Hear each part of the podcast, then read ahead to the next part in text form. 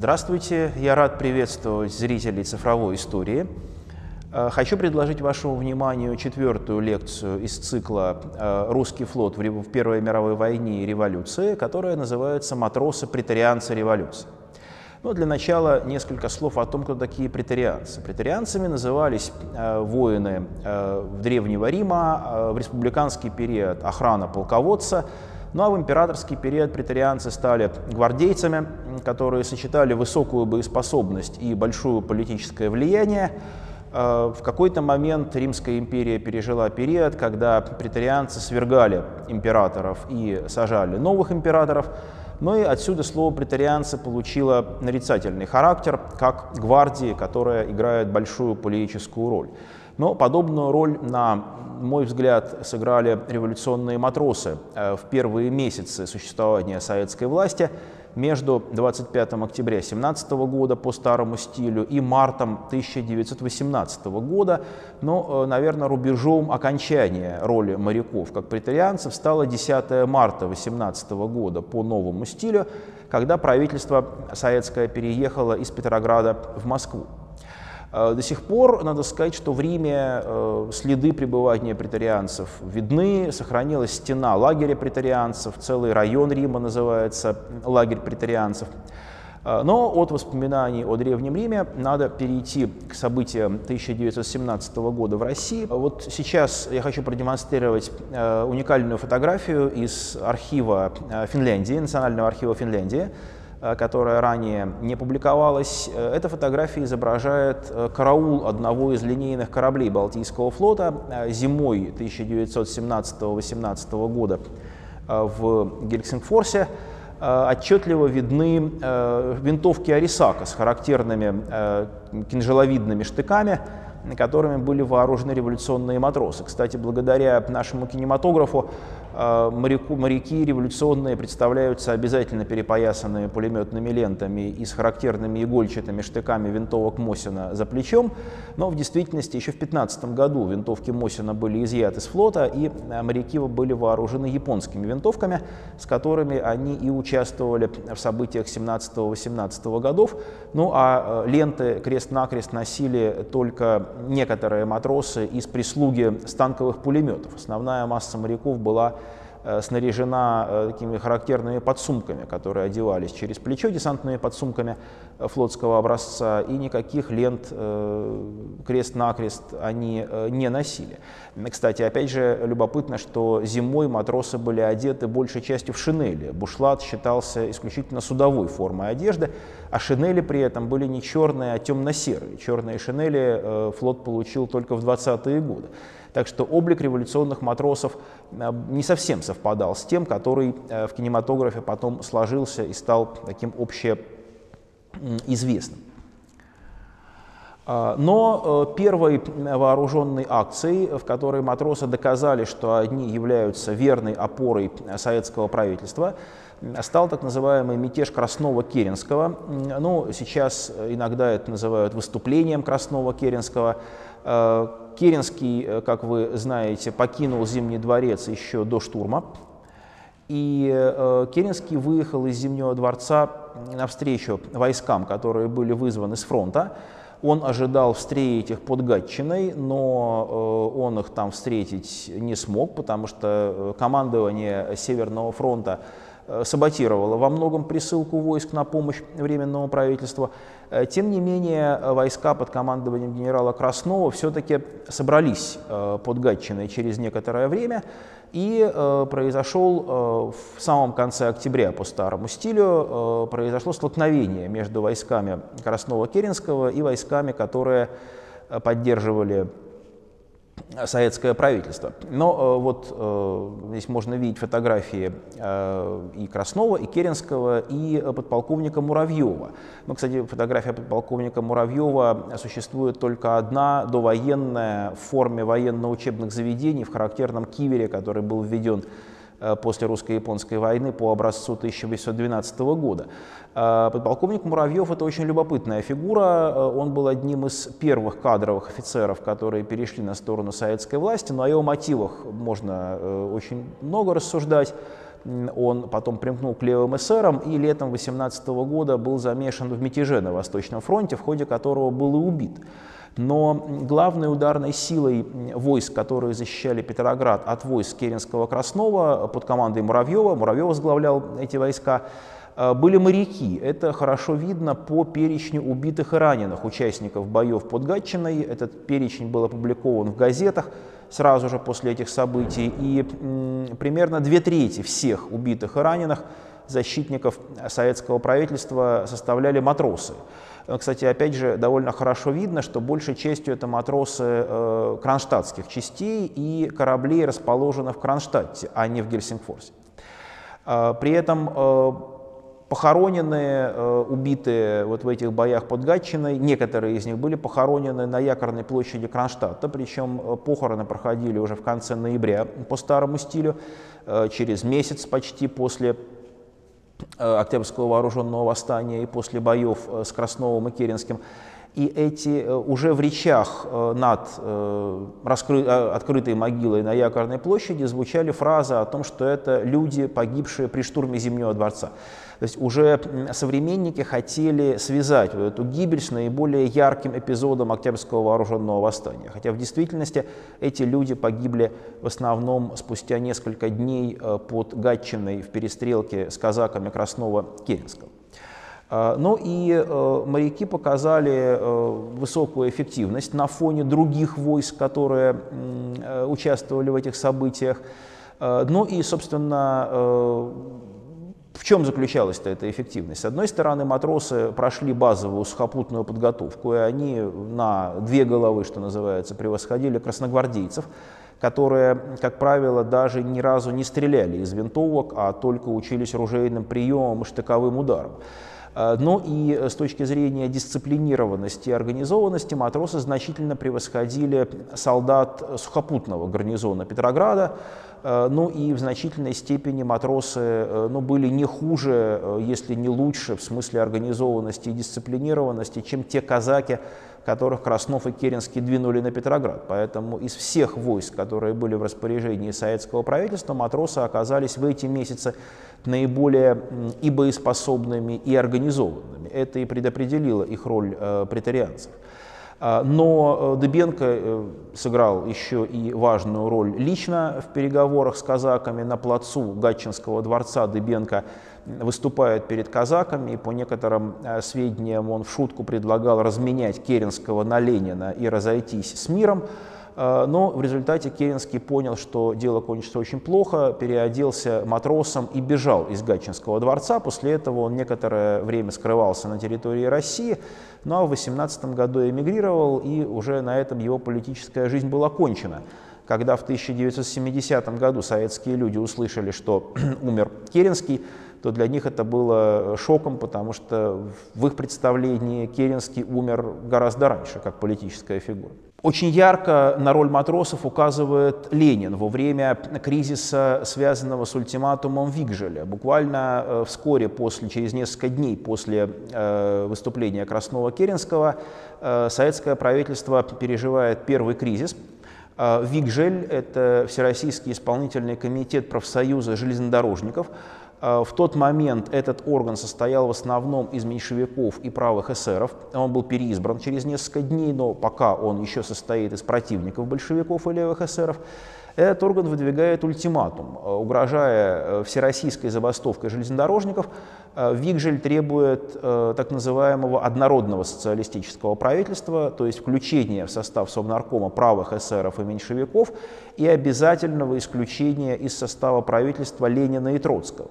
Ну и часть членов ЦК большевиков заколебалась.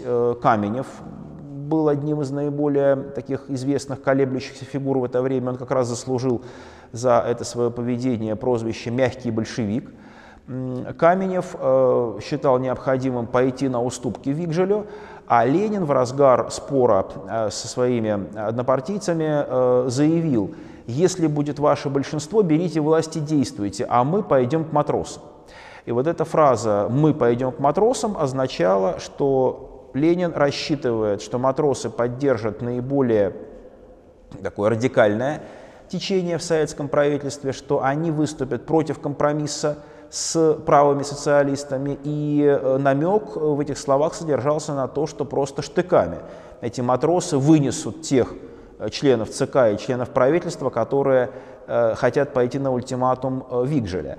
В итоге ультиматум Вигжеля был отвергнут, а через несколько дней э, этот орган был переизбран, и в нем большинство завоевали демократическим, замечу, путем большевики, поэтому политическая актуальность ультиматума этого была снята. В первые дни после победы Октябрьского вооруженного восстания в Петрограде матросов рассылают по всей стране первую очередь матросы направляются в Москву, но в Москве э, происходят наиболее упорные бои с сторонниками Временного правительства, которые длились около двух недель.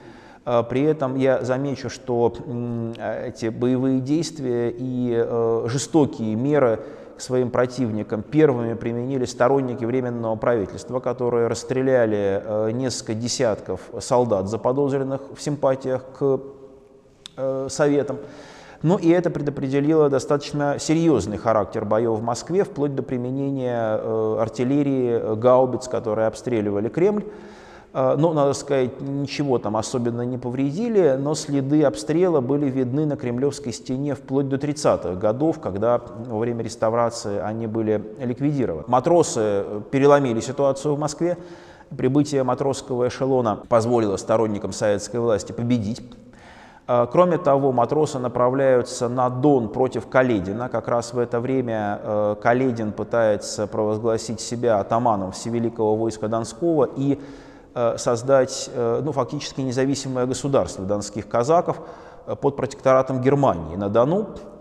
Также отряды матросов направляются в Харьков, где помогают установлению советской власти, и затем они движутся на Киев – и в, дек... в конце декабря 2017 года э, красногвардейские части э, берут Киев, командует этой, этими войсками все тот же подполковник Муравьев.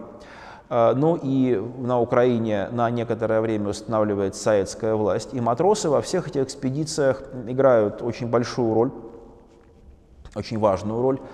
Э, кстати говоря, первый, ну, нельзя сказать, что офицер, но кандидат в офицеры, который Э, погибает в гражданской войне на стороне э, советского, советской власти, это был э, гардемарин, Курсов гардемарин флота Мечислав Тархальский, который был убит 7 января 18 года в боях под Таган... в перестрелке с казаками Каледина под Таганрогом.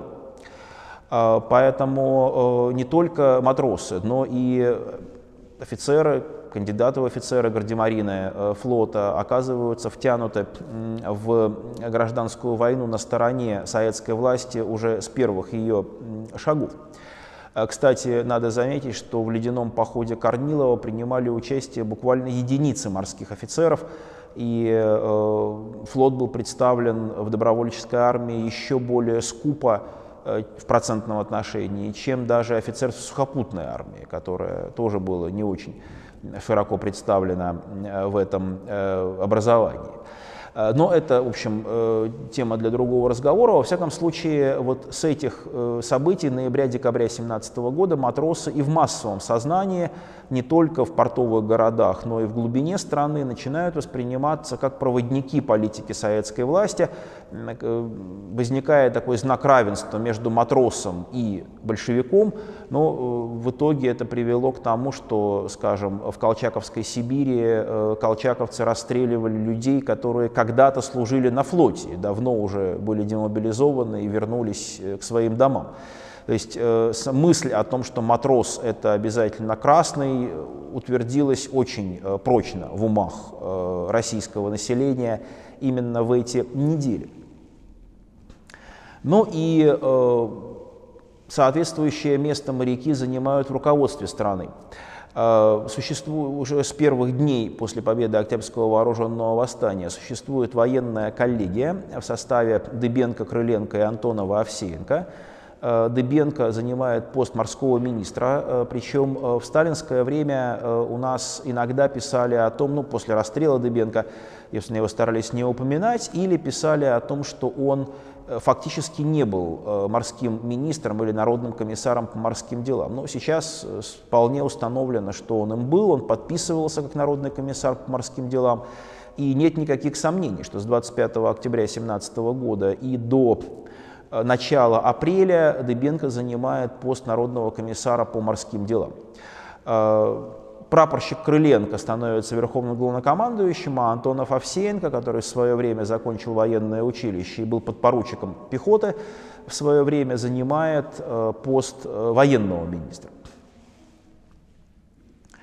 Но при этом э, целый ряд э, деятелей, э, том числе и флотских, пытались позднее в своих мемуарах показать, что они играли важную роль. Но здесь можно указать на Федора Федоровича Ильина Раскольникова, ну, скажем, Николай Ильич Подвойский, поскольку прожил долгую жизнь, не был репрессирован, написал мемуары, он э, преувеличивал свою роль э, в руководстве военными организациями в 17 году. Но опять же, этот вопрос несколько выходит за э, тему настоящей лекции. И начинается э, изменение управленческих структур, э, ну, сохраняются старые структуры морского министерства, прежде всего морской генеральный штаб, который был настоящим мозгом флота. Появляются новые структуры, это Всероссийский флотский съезд. Первый Всероссийский флотский съезд был создан в середине ноября 1917 года по старому стилю, и на этом флотском съезде выступает Ленин, что лишний раз подчеркивает роль моряков э, в политической ситуации этих дней. Э, возникает законодательный совет морского ведомства, который был избран на Первом Всероссийском флотском съезде, э, причем строго говоря, если вот буквально понимать э, документы того времени, то получается, что ни один закон не мог получить э, на флоте право применения без санкции Законодательного совета морского ведомства.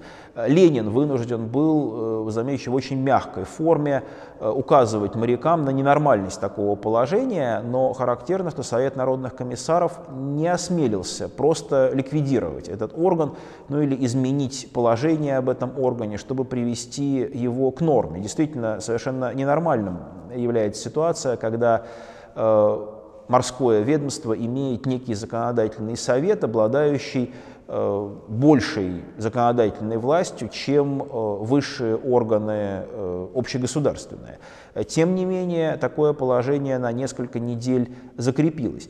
Но и Верховная морская коллегия, которая также была избрана на Первом Всероссийском флотском съезде, официально берет власть на флоте, причем этот орган состоял исключительно из политических деятелей. В него первоначально был введен э, капитан первого ранга Модест Иванов, э, которому, кстати, первый Всероссийский флотский съезд присвоил звание контр-адмирала. Это был первый э, советский контр-адмирал. Съезд успел это сделать за несколько дней до отмены чинов. Но постепенно Дыбенко избавляется от бывших офицеров в составе Верховной морской коллегии и Э, действительно, э, это можно сказать с полным правом, э, Павел Ефимович Дыбенко получает всю полноту власти в морском ведомстве вплоть до, ну, по меньшей мере, начала марта 2018 года, потом начинается некоторый период междуцарствия. И вот эта вот значительная власть в руках Дыбенко сыграла большую роль, и в частности в том, что как матросы играли роль претарианцев революции. Э, Центробалт, Центральный комитет Балтийского флота, продолжает оставаться э, довольно важным органом, но э, проблемой Центробалта было то, что он находился в Гельсингфорсе, а все политические решения принимаются уже в Петрограде. И руководство Центробалта начинает сетовать на то, что Дыбенко оторвался от масс, Дыбенко не делает никаких докладов или отчетов перед Центробалтом. Дыбенко, э, ну, посланцы некоторые, которые Центробалт посылал к Дыбенко, описывали дело так, что Дыбенко сидит развалясь, курит сигару, ведет себя как барон, как бывший офицер со своими бывшими товарищами, все это совершенно недопустимо. И Центробанк, кстати, 19 января 2018 года по новому стилю на своем заседании принимает э, решение снять Дыбенко. Но вообще это было очень бурное заседание, и характерно, что его протокол не был опубликован в полном собрании протоколов Центробалта, которое вышло к 50-летию Октябрьской революции. Это был единственный протокол, который не решились включить в это издание. Ну вот а я в моей монографии «Балтийская революция», которая вышла в прошлом году, в приложении опубликовал впервые этот протокол. Но там, скажем, Дыбенко и Ленин называются идолами Э, там звучит фраза «пусть они не забывают, что они сидят на матросских штыках», ну и вот в таком духе происходит обсуждение вопроса. Некоторые э, такие более хладнокровные члены Центробалта заявляют, что надо разобраться в ситуации, не надо вот принимать каких-то таких острых решений сразу же, но тем не менее господствует очень жесткий тон по отношению к центральной власти, и это лишний раз иллюстрирует вот э, то соображение, что матросы становятся очень важной и главной, может быть, даже в это время, военной опорой советской власти и требуют соответствующего к себе отношения. Э, но целый ряд офицеров, надо сказать, поддерживают новую власть, и в их числе и капитан первого ранга Иванов, и Александр Антонович Ружек, который становится главным военным советником при Центробалте, и Василий Михайлович Альтфатер, который э, был контр-адмиралом еще производства Временного правительства и был экспертом военным в советской делегации в Бресте на переговорах. Э, кстати, интересно, что поведение Троцкого в Бресте на переговорах поразило э, военных экспертов. Ну, как минимум два об этом есть свидетельства генерала Самойла и адмирала Альтфатера. Они писали, что, ну, разными словами, но тем не менее суть была одна, что они ехали в Брест, со страхом перед тем, что большевики начнут продавать Россию сразу же с первых шагов переговоров, оптом и в розницу, э, потому что, в общем, верили в то, что они немецкие шпионы. А когда они увидели Троцкого за столом переговоров, то они увидели, что Троцкий, как опытнейший дипломат, используя весь арсенал э, средств, и демагогию, и придирки, и проволочки, и так сказать, остроты и ораторское искусство э, ловко затягивает переговоры, ставит немцев в неудобное положение, заставляет их маневрировать, отстаивает интересы России.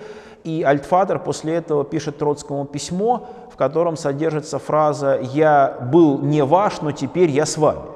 И действительно, Альфатор оказывается правой рукой Троцкого, когда его назначают наркомом по военно-морским делам по морской чести. И Альфатор до э, весны 19 года фактически возглавляет Советский флот, но в апреле 19 года он умирает от сердечного приступа.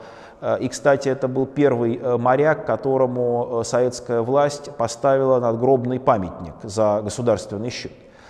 Он сохранился, надо сказать, до сих пор в Москве. Поэтому нельзя э, рисовать э, картину как, так, как это делали некоторые белые эмигранты, что офицерство сразу же отряхнуло прах большевиков со своих ног и двинулось в сторону белого движения. Процесс был значительно более сложный. Но наиболее острым политическим вопросом рубежа 17-18 года, если брать внутреннее положение в России, был вопрос об учредительном собрании. Учредительное собрание, как известно, было лозунгом революционеров еще со времен декабристов, и оно было таким лозунгом по умолчанию. То есть, собственно, никто из революционеров, ни декабристы, ни народники, ни социал-демократы, ни эсеры не представляли себе организации страны после революции без учредительного собрания. Но жизнь, как всегда, э, преподнесла сюрприз, э, жизнь, как всегда, оказалась сложнее любых теоретических расчетов, и в конкретной ситуации 2017 года оказалось, что учредительное собрание, собственно, и не нужно, потому что советы уже сформировались как новый орган власти, создали систему советов, уже э, приняты основополагающие декреты там, о земле, о мире, о власти, о рабочем контроле, уже издана Декларация прав трудящегося эксплуатируемого народа и Декларация прав народов России – то есть, собственно, основы конституционного порядка нового политического режима заложены без всякого учредительного собрания. Но напомню, что Россия еще и республикой была провозглашена 1 сентября 2017 года, тоже без всякого учредительного собрания. Но по инерции подготовка к созыву учредительного собрания проводится, и в ноябре оно избирается. Кстати, интересно, что это был первый случай в истории России, когда происходило голосование бюллетенями, и голосование по партийным спискам. То есть впервые в истории наши избиратели, так как сейчас это принято, получали напечатанный бюллетень, ставили галочку напротив определенного партийного списка и опускали этот бюллетень в урну. До этого так голосования у нас не проводились.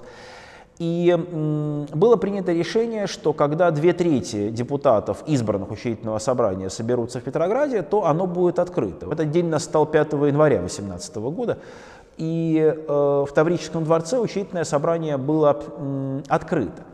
Но э, обычно, э, ну, достаточно, не то что обычно, достаточно часто э, существ, выдвигается такое предположение в последние 20-30 лет, что если бы не разгон учредительного собрания, то возможно, что и гражданской войны не было бы, и развитие России пошло по какому-то более э, мирному пути, э, отталкиваясь от того, что лозунгом первых антисоветских правительств и Камуча, и Омского временного правительства э, был лозунг «Вся власть учредительному собранию».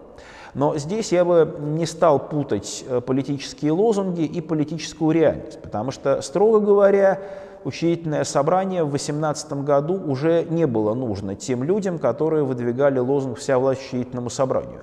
Э, для них было очевидно, что если учредительное собрание и будет вновь создано, то это будет учредительное собрание без большевиков и левых эсеров. То есть, собственно, учредительное собрание в полном составе не устраивало уже никого после того, как оно было разомкнуто. Но и относительно распределения голосов между различными политическими силами э, надо помнить, что победа эсеров на выборах была условной. Да, формально список эсеров собрал около 50% голосов, если считать мелкие национальные партии, ориентировавшиеся на эсеров. Но партия эсеров раскололась в процессе выборов. Ну и, собственно, по современному российскому законодательству в этом случае выборы были бы либо отменены, либо список эсеров был бы вообще снят с выборов. А если бы список эсеров был снят с выборов, то это привело бы к полному переформатированию состава учредительного собрания. И если бы левые и правые эсеры шли на выборы отдельными списками, то, несомненно, итоговый состав депутатов учредительного собрания был бы совершенно иным. Большевики и левые эсеры смогли бы создать э, большинство в этом э, органе, скорее всего. Но, тем не менее, это не произошло. Тут вот э, есть графики, которые иллюстрируют эту мысль. Этого не произошло. И э, вместо этого э, учредительное собрание в его составе, в составе собравшихся делегатов 5 э, января 2018 года лишь около трети поддерживало советское правительство, а две трети его не поддерживало. Ну и, э, опять же, не надо забывать, что треть депутатов не успела вообще доехать до Петрограда, а примерно 10% населения России, проживавшее на оккупированной немцами территории, не принимало участие в выборах. Поэтому не стоит преувеличивать степень э, такой вот легитимности учредительного собрания. В любом случае, как бы то ни было, после предложения учредительному собранию согласиться с первыми декретами советской власти и отказа это сделать большинства собрания большевики и левые эсеры покинули зал заседаний. И вместе с ними ушел и кворум из зала, потому что в зале осталось меньше половины избранных э, делегатов. А кворум, напомню, по общему э, согласию до созыва собрания был две трети избранных делегатов. Поэтому если бы в зале сидели такие юристы, какими они себя потом представляли, они должны были бы закрыть собрание, дождаться, пока приедут из провинции оставшиеся треть э, делегатов и снова пытаться собрание открыть. Тем не менее, этого не происходит, и учредительное собрание без кворума продолжает заседать почти всю ночь на 6 января. И вот тут происходит знаменитый эпизод с матросом Железняковым, ну, который э, вообще э, называл себя Железняком. Э, есть версия, что его настоящая фамилия Викторский, кстати. Он был анархистом, и э, он э, был начальником караула э, Таврического дворца, он вышел на трибуну и произнес знаменитую фразу «караул устал, собрание закрывается», после чего собрание действительно было закрыто. Но вот э, эта акция была э, самодеятельностью Дыбенко в чистом виде. Вот очень интересно, что Ленин, уезжая из учредительного собрания после ухода э, большевиков и левых эсеров, э, настойчиво инструктировал Дыбенко, что нужно дождаться, пока депутаты сами разойдутся, и только после этого закрывать собрание. Причем Ленин, Дыбенко, кстати, описывает это в своих мемуарах ну, с полнейшей откровенностью и совершенно этого не стесняясь. Ленин даже прибег к помощи Калантай, которая в это время уже была женой Дыбенко и которая вообще оказывала сдерживающее влияние на Павла Ефимовича, отличавшегося очень порывистым характером и совершавшим часто непродуманные поступки. Но как только Ленин уезжает из Таврического дворца, Дыбенко э, вскоре призывает к себе, Расколь, э, призывает к себе Железнякова и предлагает ему разогнать учредительное собрание. На вопрос Железнякова, а что скажет Ленин, Дыбенко говорит, что это не его забота. То есть, таким образом, Дыбенко принимает важное политическое решение, но это решение из области политического пиара, конечно, как сейчас бы сказали, э, но э, не только э, без санкции Ленина, но и вопреки его указаниям, четко сформулированным. Ну, Раскольников Федор Федорович подтверждает в своих мемуарах вот это развитие событий и пишет, что ему тоже не удалось удержать Дыбенко в рамках инструкций. Ну и он скорее присоединяется к Дыбенко здесь, э, признавая его правоту. А, то есть в данном случае э, мы видим, как э, матросы откровенно игнорируют распоряжение, ну, казалось бы, самого авторитетного политического лидера и проводят какую-то свою линию. Здесь вот эта самая роль матросов-претарианцев ярко выражается. Но возникает вопрос, а почему же тогда Ленин не дезавуировал Дыбенко и не заявил, что это все, э, бы сказать, самодеятельность матросов? Но э, по двум причинам, вероятно, потому что э, в этом случае пришлось бы тогда снова собирать учредительное собрание, что не входило в планы большевиков.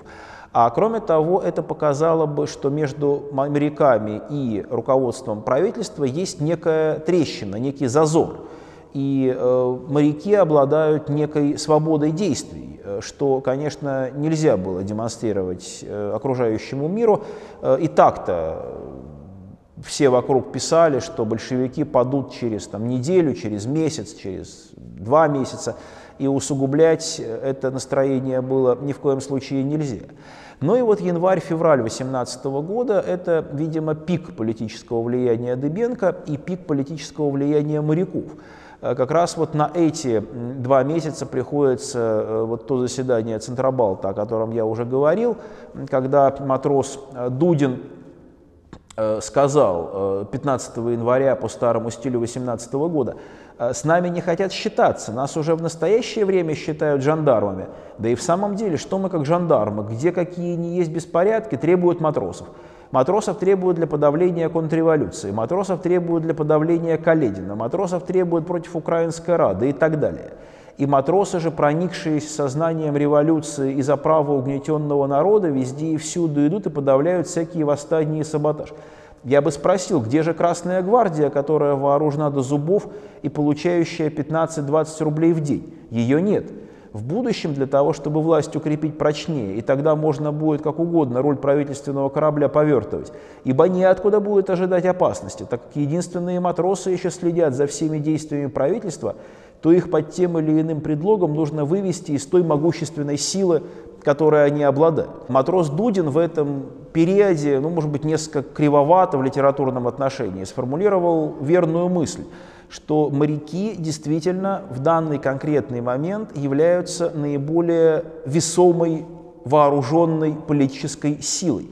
Э, действительно, так бывает во время революционных событий, когда определенная группа, составляющая меньшинство населения и даже меньшинство класса, который поддерживает революционное движение, внезапно оказывается крайне политически влиятельной. Можно вспомнить Великую Французскую революцию, когда национальная гвардия Сен-Жерменского предместья Парижа э, неоднократно, скажем, разгоняла э, выборные органы, э, выборные всей Франции, там, врывалась в конвент и навязывала свое решение тех или иных вопросов, ну вот до тех пор, пока не наступил Э, термидор и якобинцы не были свергнуты. Но и после этого Сан-Ферменское предместье еще э, несколько раз делало попытки э, выступать, но и в итоге уже оно было задавлено окончательно генералом Бонапартом.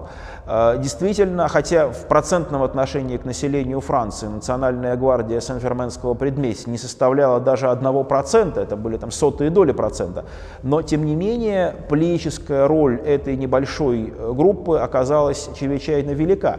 И она оказалась таким носителем, э, ну что ли, квинтэссенции политических взглядов значительной части французов. Но нечто подобное случилось с моряками в январе-феврале 18 года. Но э, если говорить о внешнеполитической ситуации, то она складывалась э, все хуже и хуже. Но я напомню, что э, главным вопросом был мир с Германией, потому что немецкая армия, нависавшая на фронте над Советской Россией, Э, была действительно угрозой, которую нельзя было игнорировать. Ну и 27 ноября по новому стилю 2017 года начинаются переговоры с Германией. Через 20 дней после Октябрьского вооруженного восстания здесь я даю даты по новому стилю, потому что во внешней политике это было принято еще в дореволюционное время, чтобы не путаться, с, не было разнобоя с Европой. 7 э, декабря 2017 года формальное заключение перемирия, 28 января 2018 года начинается восстание белогвардейцев Финляндии, которое сильно осложнило положение э, России в целом и флота в особенности Балтийского. 10 э, февраля немцы предъявляют э, свой ультиматум. Им надоело вот это затягивание переговоров, которое проводит Троцкий, в надежде на революционное восстание в Германии. А надо сказать, что не только Троцкий, но и Ленин полагали, что революционное восстание в Германии произойдет на днях, а если бы оно произошло в январе, начале февраля 2018 года, то это бы сразу полностью изменило политическую ситуацию, конечно, в мире, ну и в частности на российско-германском фронте. Э, и надежда на это восстание была. Кстати говоря, по России ходили слухи, крайне преувеличивающие размах революционного движения в Германии. А в Германии уже в августе 17 года происходят первые выступления революционные на кораблях флота, которые заканчиваются расстрелом нескольких матросов. В январе 18 года происходят массовые манифестации в Берлине под антивоенными лозунгами. То есть, казалось бы, ситуация в Германии э, революционная нарастает. Но ошибка-то была небольшая. По историческим меркам революция в Германии вспыхнула через полгода, 9 ноября 18 года. Но вот эти полгода в данной конкретной ситуации э, оказали очень большое влияние на развитие событий. Э, немцы, поняв, что затягивание переговоров переговоров действительно может сработать на русских и на революционное движение в Германии, предъявляют ультиматум. Либо немедленное подписание мира, либо продолжение войны. Э, Троцкий отвечает на это своей знаменитой формулой «ни мира, ни войны». Но мы опустим огромный спор среди историков, насколько правомочно было это заявление, потому что э, советская историография утверждала, что Троцкий не имел полномочий э, такое заявление делать. Троцкий утверждал, что он имел полномочия ЦК Э, эту формулу э, применить. Во всяком случае, как бы то ни было, перемирие было разорвано, и 18 февраля начинается наступление немцев. Это поставило советскую Россию в чрезвычайно сложное положение, потому что немецкие войска сравнительно легко начали продвигаться по всему фронту и буквально в течение пары недель оккупировали оставшуюся часть Прибалтики, то есть Восточную Латвию и Эстонию, оккупировали всю Белоруссию и всю Украину. Э, и сопротивление немецким войскам оказывали отдельные отряды красногвардейцев, отдельные э, немногочисленные оставшиеся боеспособными части старой армии, но и моряки, конечно. Но и вот как раз в рамках этих событий 23 февраля под Псковом происходит боевое столкновение с немцами. Но сами немцы, надо отметить, относились к наступлению очень осторожно, потому что все боеспособные части немцев уже были переброшены на Западный фронт. На Востоке оставались э, весьма э, слабые по немецким меркам войска, и немецкое командование опасалось, что оно вынуждено будет наступать в бесконечность России, и его ждет там судьба Наполеона. Кстати говоря, имя Наполеона э, фигурирует в немецких разработках и переговорах немецких генералов этого времени. Э, им нужен был мир, э, ну как бы сказать, который не потребовал бы оккупации всей России до Урала. Кстати, э, в этой связи должен сказать, что у немцев никогда не было серьезных планов по захвату Петрограда. О захвате Петрограда действительно существовало несколько докладных записок младших офицеров генерального штаба, но немецкое руководство никогда всерьез эту перспективу не рассматривало по э, нескольким причинам. Э, прежде всего потому, что немцы не считали э, себя в силах оккупировать столь многочисленный город. Кроме того, они полагали, что Германия не сможет прокормить население Петрограда, но все-таки э, кайзер Вильгельм II это был не Гитлер, и э, при кайзере еще идея уничтожения массового миллионов людей на оккупированной территории не овладела умами немецкого руководства. И э, немцы считали вообще, ну и бессмысленную оккупацию Петрограда, потому что главной проблемой Германии было продовольствие а продовольствие они рассчитывали найти на Украине, а отнюдь не э, в финских болотах. Но, с другой стороны, по другую сторону фронта, в российской печати Э, самые невероятные э, слухи ходили, и население между собой об этом э, говорило. И еще в конце августа 2018 года командование Балтийского флота было всерьез озабочено возможностью нападения немецкого флота на Кронштадт. Хотя в августе 2018 года ну, никаких вот, ни планов, ни возможностей, ни желания у немецкого командования это делать уже не было. А между тем, в начале сентября 2018 года Балтийский флот возобновил минные постановки на поступах к Кронштадту э, в качестве превентивной меры на случай вот немецкого удара. То есть страх перед э, немецким э, захватом, захватом немцами Петрограда был очень силен, и э, это заставляло российское руководство и военное, и политическое все время этот страх, ну, как бы сказать, воплощать в каких-то несуществующих немецких планах, о которых все время шла речь. И хотя этих планов не было, но они были актуальным вопросом политическим в России этого времени. Вот такая парадоксальная ситуация несколько сложилась. 22 э, февраля э, был выпущен декрет «Социалистическое отечество в опасности», ну и 23 э, февраля немцы захватывают Ревель. Ну, тут надо сказать, что как раз в этот день впервые над Ревелем был поднят бело-синий-черный флаг Эстонской республики, который провисел несколько часов, когда российские войска из Ревеля уже ушли, а немецкие еще не пришли. Потом такая же ситуация повторится в 1944 году. И вообще есть такое у меня впечатление, что это какой-то символ эстонской истории. То есть Эстония независимая существует, когда немцы еще не пришли, а русские уже ушли. Или наоборот, когда немцы уже ушли, а русские еще не пришли. Но э, это позволяет нам перекинуть мостик к событиям в Гельсингфорсе и на Балтийском флоте. Э, с 28 января в Финляндии происходит э, восстание белых, собственно, гражданская война в Финляндии начинается. И начинается она с нападения на русские гарнизоны на севере страны, в Васе и Оулу, и захвата вооружения русских войск. Есть, собственно, русские войска в Финляндии в любом случае в порядке самообороны э, начинают сопротивление белым финнам. Но, правда, это сопротивление было довольно слабым, и русские войска скорее бежали, чем сопротивлялись. Но, тем не менее, такая антирусская направленность восстания в Финляндии была вполне очевидна. И белые финны э, ставили, не ставили задачу, там, скажем, поддержать каких-то белых русских. Они ставили задачу выбросить из Финляндии всех русских вообще. Белых, красных, там, любого э, цвета. Ну, что, собственно, они потом и закрепили, например, выборгскими расстрелами э, лета 2018 года, но это уже тоже несколько выходит за рамки наших, нашей сегодняшней лекции. А, но э, моряки должны были в этих условиях, конечно, проявить себя как защитники советской власти, потому что раз уж они самая дееспособная вооруженная сила, то с них и спрос. И Дыбенко э, поначалу действительно готов э, стать грудью против немцев, причем надо сказать, что э, представление о собственных силах у Дыбенко, у революционных моряков вообще было ну, необычайно преувеличенным, я бы сказал. Э, разрабатывается абсолютно фантастический план э, операции против Ревеля.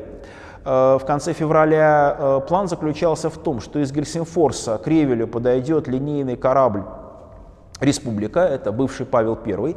Не случайно был выбран именно этот корабль, видимо, потому что Дыбенко на нем служил и мог быть уверен в том, что матросы с Павла I, ну или с Республики, не подведут. Этот корабль должен был обстрелять немецкие позиции под Ревелем, а со стороны Петрограда на поездах должны были в сторону Ревеля выдвинуться отряды ну, матросов и присоединившихся к ним солдат и красногвардейцев, и в течение двух-трех суток выбить немцев из Ревеля. Ну, конечно, этот план э, был абсолютно фантастическим, и можно было бы все списать на военную некомпетентность Дебенко, там, и похихикать над тем, что революционный матрос ничего не понимал в сухопутной войне, но ситуация была значительно сложнее, потому что под э, данным планом стоит подпись генерала Бунч-Бруевича, э, Михаила Дмитриевича, брата э, управляющего делами Совнаркома, генерал-лейтенанта, который в это время был назначен начальником штаба Ставки Верховного Главнокомандующего. И э, ну, прямо об ударе на Ревель э, в этом документе речь не идет. Речь идет о том, что матросы должны молодецким ударом, так прямо и сказано, отбросить немцев от Визенберга. Визенберг – это станция в 99 километрах к западу от Нарвы, примерно на полдороги между Нарвой и Ревелем и после этого энергично наступать на Ревель. То есть э, и под этим планом стоит подпись генерал-лейтенанта царской армии, а не матроса э, Дыбенко. Э, отряд Дыбенко насчитывал около тысячи человек. Он на поездах быстро достиг Нарвы и выдвинулся несколько к западу от Нарвы, но гораздо раньше встретил немцев, чем э, достиг Визенберга. Столкновение с немцами произошло под станцией Вайвара. Это примерно 30 э, верст к западу от Нарвы.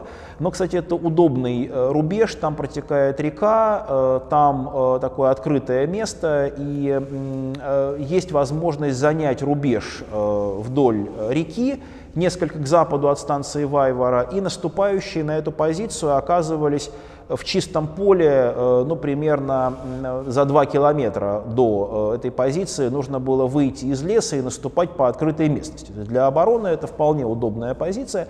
Кстати, что лишний раз доказывает, что Дебенко не был, знаете, таким уж беспомощным человеком в сухопутном командовании. Напомню, что с 19 года он командует дивизией Красной Армии, командует вполне успешно. Э, то есть он не хуже командует дивизией, там, чем, скажем, Чапаев или э, другие э, комдивы, или Щерс, или другие комдивы гражданской войны. Поэтому у Дыбенко, несомненно, была такая стихийная тактическая сметка, такой верный глазомер, который является врожденным качеством и которым должен обладать э, тактик.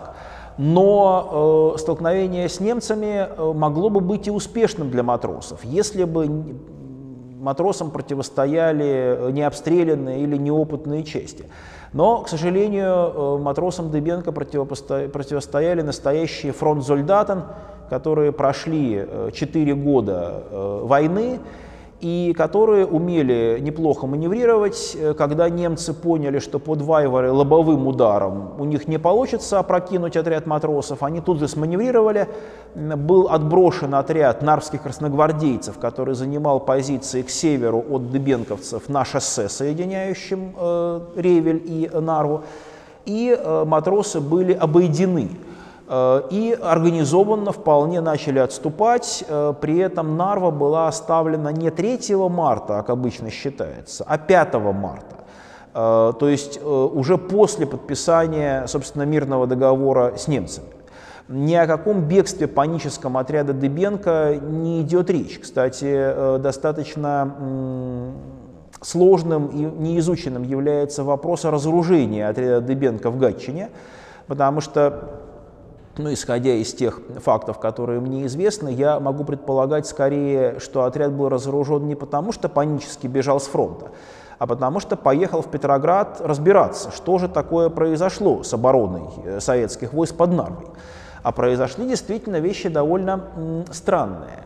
Э, ну, во-первых, э, разочарованием для матросов явилось то, что не вспыхнуло массового восстания в Прибалтике против немцев, а вообще ходили слухи, что это восстание охватило даже и Польшу, и что немецкие войска чуть ли не вырезаны на территории э, всей бывшей Российской империи, которая охвачена революционным восстанием. Но худшим было не это. Плохо было то, что Дыбенко попал под Нарвой в совершенно нетерпимую ситуацию с подчиненностью. Дело в том, что северным участком отрядов «Завесы», как назывался, собственно, участок бывшего Северного фронта, был назначен командовать бывший генерал-лейтенант Парский. Ну, довольно опытный военный, генерал-лейтенант дореволюционной армии, и в отношении э, Парского был издан приказ за подписью того же Бонч-Бруевича, в котором говорилось, что все отряды, находящиеся на северном участке фронта, обязаны войти в подчинение к э, Парскому. Э, при этом возникала коллизия. Да, приказ должен был быть зачитан во всех отрядах, которые находятся на северном участке фронта возникала коллизия. Дыбенко ведь занимал пост морского министра, говоря под революционным. То есть, с одной стороны, он Парскому подчиняться был не должен, с другой стороны, он Парскому подчиняться был должен. Но я уж не говорю о том, что Дыбенко относился к любому генералу старой армии с двойным презрением, ну, как моряк к сухопутному, э, и, во-вторых, как э, сказать, революционер и матрос к представителю царского командного состава. Кстати, к адмиралам э, Дыбенко относился лучше, и с адмиралами Дыбенко был готов договариваться, но адмиралы все-таки были моряками, а тут сказать, представитель сухопутной армии. А вообще в голове у каждого моряка сидело и до сих пор сидит, что любой адмирал может быть генералом, но ни один генерал не может быть адмиралом. Кстати говоря, Дыбенко э, уехал из-под Нарвы со своим отрядом, дав телеграмму э, злобно-иронического содержания, где была фраза «сдал команду его превосходительству генералу Царскому». Ну и титулование превосходительством, которое было отменено еще в феврале, и особенно вот этот каламбур «парский», «царский», указывает на то, что Дыбенко э, крайне негативно отнесся к этой ситуации, и что, с другой стороны, он считал себя обязанным сдать кому-то командование. То есть он не считал себя подчиненным генерала Парского. Кстати, матросы достаточно мужественно вели себя в бою, но тактически они вели себя так, как было положено в 1914 году. Ходить в атаку густыми цепями с интервалом в один метр между бойцами. Собственно, к 17 году, понятное дело, э, тактика развелась, и матросы, естественно, не владели новинками там, последними э, сухопутной тактики, которые выработались в боях 15, 16, 17 года, тем более, что немцы вообще были впереди всех воюющих стран с точки зрения тактики пехоты к этому времени. И э, Дыбенко оказался в очень странном положении между небом и землей. То есть, с одной стороны, его после поражения под Нарвой не сняли с поста наркома по военно-морским делам, но с другой стороны, его реальное влияние на дела явно резко уменьшилось, и особенно его партийный авторитет был э, подорван таким образом. Э, Дыбенко оказывается в Петрограде некоторое время, затем вместе с правительством он выезжает в Москву. Э, кстати, в Москве, по прибытии в Москву, он был исключен из партии с формулировкой «за э, поведение под Нарвой», за пьянство и за поведение во время переезда правительства в Москву. Ну, некоторые э, из этой фразы, она там не очень, э, как бы сказать, четко сформулирована, и э, прочитывают ее так, что пьянство имело место при переезде правительства в Москву. Мне кажется более корректным э, разбиение на три обвинения этой фразы. Значит, ситуация под Нарвой – пьянство и поведение при переезде в Москву. Но что имеется в виду? Под последним обвинением нужно еще разбираться. Возможно, речь идет об инциденте с э, матросским э, эшелоном, э, когда на станции Балагоя правительственный поезд, прибывший, столкнул, ну не столкнулся в переносном смысле, то есть, сказать, встретился, пересекся с отрядом моряков, которые пытались э, добиться от, узнав, что это эшелон э, с членами правительства, которые пытались добиться ответа, что же они делают, куда же они едут из Петрограда и какие у них дальнейшие планы. И этот э, эшелон был окружен и разоружен латышами. Вот здесь таким символическим образом вот это вот жезл оказался передан от матросов латышам. То есть если до этого матросы были претарианцами революции, теперь эта роль перешла к латышам, которые были, во-первых, более боеспособны, потому что обладали реальным боевым опытом э, сухопутных боев Первой мировой войны, Во-вторых, они были более сплочены и организованы, чем моряки. Ну и э, в-третьих, они не претендовали на политическое влияние, потому что было понятно, что если в России ну, какая-то этнически чуждая группа попытается влиять на правительство, это сразу же вызовет массовое возмущение. И поэтому у латышей не было шансов, так сказать, заключить свои крепкие объятия советское правительство. И Э, вот тут, кстати, уместно э, несколько слов сказать о Брестском мире, который был заключен 5 марта. Э, по которому были потеряны вся Прибалтика, вся Белоруссия, вся Украина. Но вот если мы сравним э, границу, правда, Российской Федерации до 2014 года и границу Западную России по Брестскому миру, то мы увидим, что они совпадают. Поэтому люди, которые склонны бросать тяжелые кирпичи в большевиков и обвинять их в заключении позорного мира, ну пусть тогда э, будут справедливы и бросают такие же кирпичи в тех политических деятелей, которые в 1991 году довели нашу страну до тех же самых границ.